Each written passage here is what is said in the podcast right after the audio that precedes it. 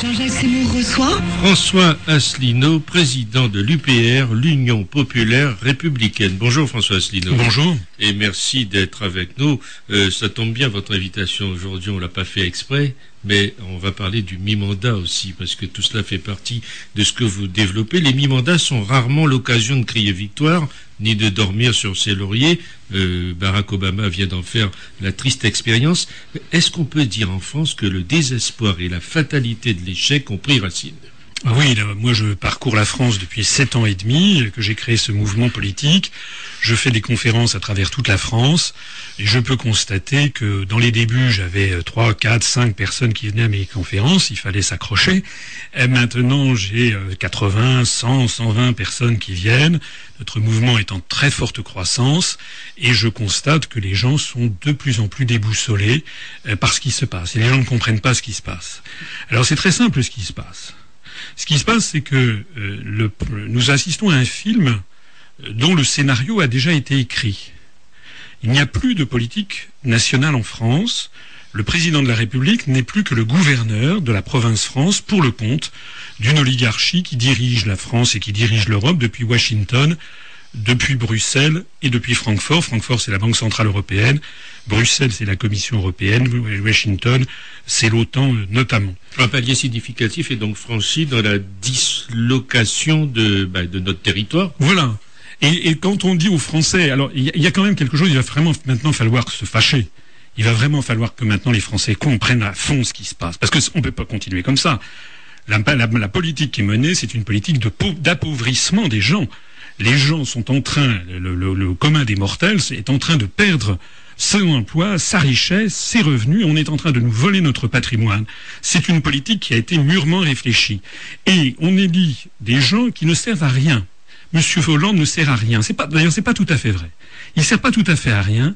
Il sert à faire croire aux Français que la politique qu'il conduit, c'est la sienne. Et il sert à faire croire aux Français que la prochaine fois, on va changer, on va avoir quelqu'un d'autre. Mais je vais vous dire quelque chose. C'est ce que vous dites. Oui, parce que la prochaine fois, il faut que les Français, tous les gens qui m'écoutent, comprennent. Si au prochain coup, ils se mettent à voter pour Sarkozy ou pour Juppé, en disant on va voir ce que ça va donner, je peux leur dire exactement que ça sera exactement la même chose. Vous savez, nous avons affaire à un film qui est un navet, dont le scénario a déjà été écrit. Et en fait, ce que l'on demande aux Français, c'est de voter quel est, pour qui, qui est le, rôle numéro un, le rôle majeur. Est-ce qu'ils veulent voter pour Brad Pitt ou pour Johnny Depp. C'est à peu près ça. Sachant que le scénario, de toute façon, est, mauvais et que les acteurs ne pourront que le réciter. J'ajoute en plus que euh, M. Hollande n'a pas le charisme de, Brad Pitt ni, de Johnny Depp. Ça, c'est un ça, c'est autre chose. Mais donc, euh, il faut bien comprendre que tant que les Français n'auront pas assimilé en profondeur que la démocratie nous a été volée et que l'on ne fait plus voter que pour des gens qui n'ont pas de pouvoir, eh bien l'affaire va continuer comme ça. C'est la raison pour laquelle nous nous appelons, vous le savez, vous m'avez invité plusieurs fois, euh, nous appelons depuis sept ans les Français à se rassembler, quelles que soient leurs opinions politiques, de façon provisoire pour faire sortir la France de l'Union européenne de l'euro et de l'OTAN. Parce que il y a des gens qui m'ont dit il y a longtemps, puis un peu moins maintenant, ah mais oui, mais c'est pas possible, c'est affreux, c'est ci, c'est ça. Ce que je peux vous dire, c'est que si nous y restons, nous allons continuer dans le désastre. Est-ce que vous voyez aujourd'hui des logiques qui peuvent inverser la direction du vent? Non, qu'est-ce que va dire M. Hollande ce soir? Il va rien dire. pour de vous à moi, je ne veux même pas le regarder. J'ai autre chose à faire. M. Hollande est une marionnette. C'est une marionnette, mais tous les députés sont des marionnettes, tous les députés européistes. Écoutez, j'ai débattu il y a quelques semaines avec M. Hortefeux, par exemple, ancien ministre de l'Intérieur, euh, et puis j'ai parlé du problème des mesures de rétorsion contre la Russie. Bon, euh, alors lui à l'antenne, c'était sur TV Agri, euh, lui à l'antenne a défendu, oui, c'était normal, les droits de l'homme et ci et ça. Bon, quand l'antenne s'est coupée, il m'a dit, vous avez bien raison, c'est une connerie de, faire des mesures de rétorsion contre la Russie. Ils sont tous comme ça. Les députés, si vous leur parlez... Vous voulez dire qu'ils ont un double langage? Mais bien sûr, ils savent très bien que ça ne marche pas. Ils savent très bien que l'euro est une catastrophe. D'ailleurs, il n'y a pas, il a pas que tout le monde le dit maintenant. Vous avez vu que c'est une guerre, la guerre, c'est une guerre de tranchées maintenant entre la Bundesbank et la Banque Centrale Européenne. Tous les économistes tirent la sonnette d'alarme. Nous allons dans le mur. Vous l'avez dit, d'ailleurs, on y est. Et on continue. On continue à, dans une politique qui ne peut amener que le désespoir L'euro, vous en parlez, c'est une idée qui vous est chère. Est-ce que c'est une idée sortir de l'euro qui est de plus en plus partagée selon vous? C'est pas sûr parce que euh, je pense quand même que oui globalement, mais il y a encore énormément de pans de la population qui sont victimes du poison mental que représentent les grands médias. TF1, France 2, etc., ne cessent que de mettre dans la tête des Français que si on sortait de l'euro, ce serait une catastrophe, alors que la catastrophe, elle est là, c'est maintenant la catastrophe. Les, les, grands médias ne cessent que de mettre dans la tête des Français que si on voulait sortir de l'Union européenne ou de l'euro, ça forcément qu'on serait d'extrême droite. Mais c'est dément cette histoire. On vous montre vous comme un homme d'extrême droite. L'êtes-vous? Mais écoutez, il suffit d'aller regarder le programme que nous avons fait les promesses, les propositions que nous faisons, les analyses que nous faisons, les gens qui nous ont rejoints. On a maintenant dans notre mouvement probablement une majorité de gens de gauche. Donc lorsqu'on dit que nous sommes d'extrême droite, c'est une, une calomnie pure. On est, on est dans le domaine, vous savez, de l'incantation, on est dans le domaine de, de l'excommunication. On a affaire à des gens dogmatiques. L'extrême droite, si vous savez qui c'est en ce moment l'extrême droite? L'extrême droite, ce sont les gens au pouvoir. Ils soutiennent des mouvements néo-nazis en Ukraine, en Estonie, en Lettonie. Ils font des guerres illégales, ils provoquent des guerres, ils manipulent l'information, ils appauvrissent les peuples, ils ont une politique de régression sociale tous azimuts. Moi, j'appelle ça l'extrême droite. Justement, puisque vous parlez phénomènes internationaux, il y a des traités commerciaux internationaux qui sont actuellement négociés euh, par l'Union européenne au nom de la France. Apparemment, on n'est pas très informé de tout, de ah ben, Bien sûr, c'est le, le, grand marché transatlantique, notamment le, ce qu'on appelle le TAFTA. En matière de services, ça s'appelle. D'ailleurs, même les grands médias n'en parlent pas beaucoup. Non, c'est fait pour. C'est fait pour. C'est parce que on préfère raconter aux Français des histoires. On préfère leur parler, n'est-ce pas, des amours déçus de Madame Trierweiler, des choses comme ça.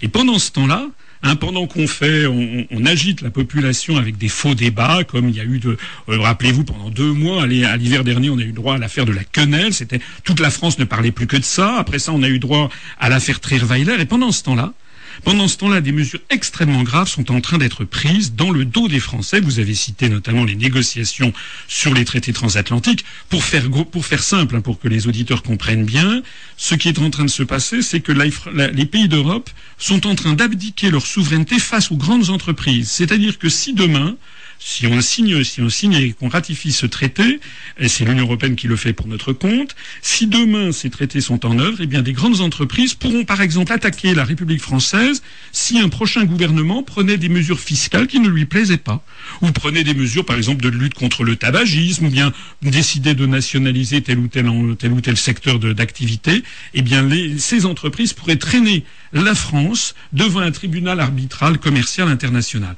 On est en train de revenir, Jean-Jacques, je me permets de le, de le souligner, on est en train de revenir au Moyen Âge avec simplement à la place du duc de Bourgogne et du comte de Toulouse, on aura maintenant Goldman Sachs, General Electric, qui peuvent, qui pourront traîner. Ça veut dire que c'est une lutte, une guerre qui est, qui, est, qui est lancée par les détenteurs de grands capitaux, par une toute petite oligarchie financière contre le droit des peuples à disposer d'eux-mêmes. Et ceci, bien sûr, aura des conséquences sur la vie quotidienne de chacun d'entre nous.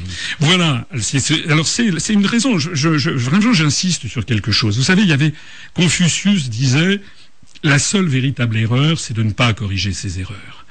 Donc il faut que les Français, toutes les personnes qui m'écoutent, je sais qu'ils sont désespérés, qu'ils sont déboussolés, eh bien il y a, y a un espoir, il y a une solution. C'est ça que nous, nous leur disons. Simplement, il faut un peu maintenant se décarcasser.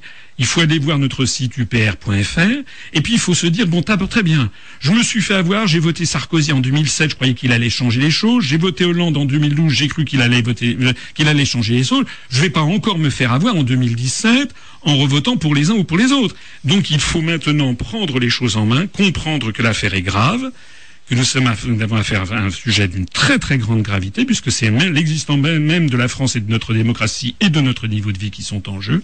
Et donc il faut décider maintenant résolument de s'informer et de sortir de l'Union européenne, de l'euro et de l'OTAN. Ce n'est pas une idée d'extrême droite, c'est une idée au contraire de progrès social, puisqu'il ne peut pas y avoir de progrès social sans la défense, la solidarité nationale. Lorsque le Premier ministre britannique, cette semaine, envisage et dit qu'il envisage sérieusement de sortir de, de, l'Europe, Euh, vous y croyez Est-ce un événement important à vos euh, yeux Alors oui, je crois que ce sont des événements importants. Bon, Monsieur Cameron, il a évidemment des soucis de politique intérieure parce que le, souci qu'il a, c'est la disparition pure et simple du Parti conservateur, qui est en train d'être phagocyté par le UKIP, qui est un parti euh, justement qui veut faire sortir le Royaume-Uni de, de l'Europe. Lui-même, je ne sais pas s'il le souhaite. En tout cas, il est obligé de lâcher du lest vis-à-vis de ses de ses de ses électeurs.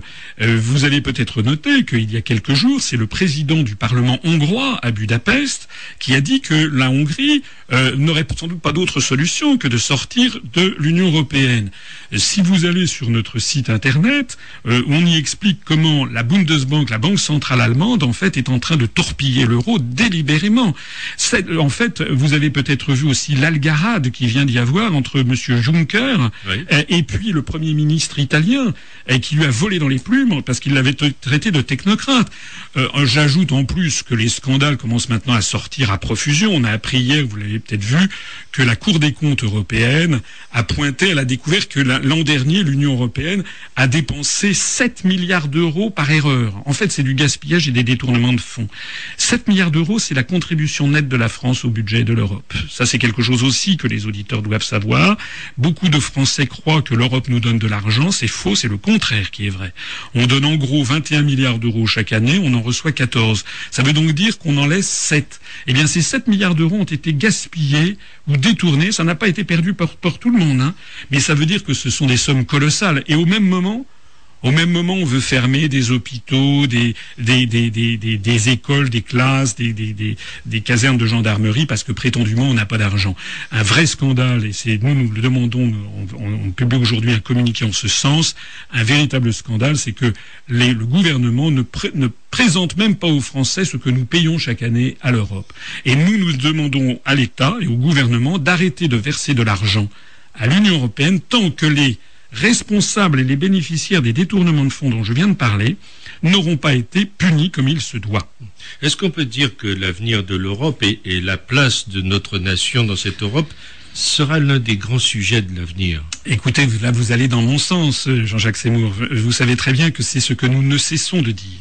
Nous, nous disons que euh, la, construction européenne, elle est fondée sur une idée fausse. C'est une vieille idée. Ça a été lancé les États-Unis d'Europe. Ça a été lancé par Victor Hugo en 1849 au discours de, de la paix, euh, c'est-à-dire il y a 165 ans. C'est une vision et je l'ai dit, certains sont choqués par cette formule, je le maintiens, c'est une espèce de vision d'apartheid planétaire. C'est comme s'il fallait que le monde blanc Hein, les pays d'Europe, se rassemblent par rapport à la... Et ils ont peur, ils ont peur des Noirs, ils ont peur des Arabes, ils ont peur des Russes, des Chinois. Dès que vous parlez avec des européistes, au bout de 3-4 minutes, c'est ça qu'ils vous disent. Ils vous disent, mais vous vous rendez compte, qu'est-ce qu'on va devenir? Eh ben Moi, je me rends très bien compte. Moi, j'ai des amis un peu sur tous les continents, j'ai beaucoup voyagé. La France, elle est attendue, elle a des amitiés mondiales et planétaires. D'ailleurs, notre mouvement politique s'enorgueillit d'avoir presque 6% de nos adhérents sont des Français expatriés dans 70 pays du monde. Nous, nous sommes non pas du tout en faveur de se refermer sur soi-même. Ça, c'est ça, c'est la polémique. Ça, c'est la propagande des, partisans de l'Europe qui dit ça. Nous sommes au contraire en faveur de rouvrir la France sur le monde. Euh, par exemple, sur l'Amérique latine que vous connaissez bien, euh, sur euh, sur l'Afrique, sur le Maghreb. D'où d'ailleurs on est en train d'être progressivement de perdre notre place parce que justement, comme on construit prétendument l'Europe, tout notre argent de plus en plus va vers des pays comme l'Estonie, la Slovaquie et Chypre, et puis qui va à la chasse perd sa place. Nous sommes remplacés, notamment en Afrique, euh, par les Chinois et par les États-Unis.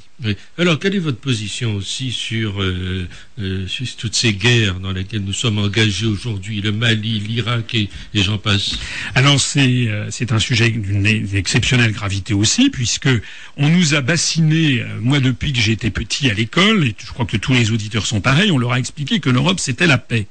Voilà. Mais c'est pas parce qu'il y a eu la paix en Europe depuis 1945, en Europe occidentale, que c'est grâce à la construction européenne. S'il y a eu la paix, c'est parce qu'il y avait l'équilibre de la terreur entre l'OTAN et le pacte de Varsovie, rappelez-vous, avec des, bombes thermonucléaires de part et d'autre du rideau de fer. Le problème, c'est qu'actuellement, la construction européenne est en train de nous emmener vers la guerre.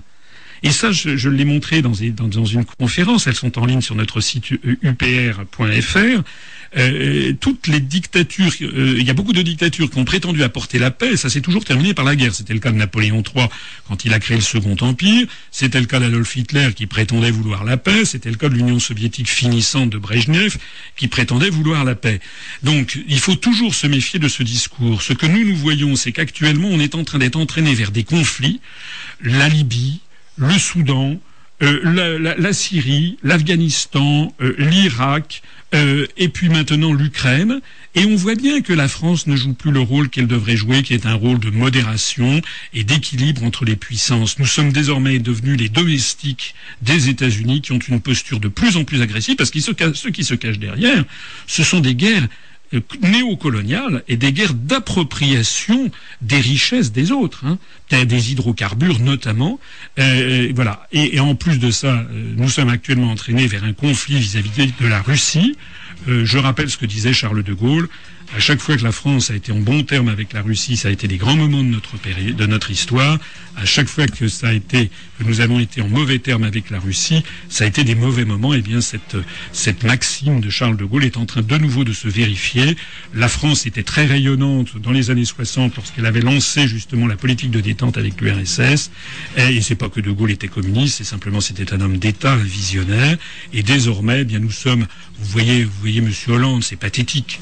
Cet homme est devenu le domestique de la Maison Blanche. Et d'ailleurs, c'est même pas de la Maison Blanche, c'est l'oligarchie économique et financière qui pilote le tout.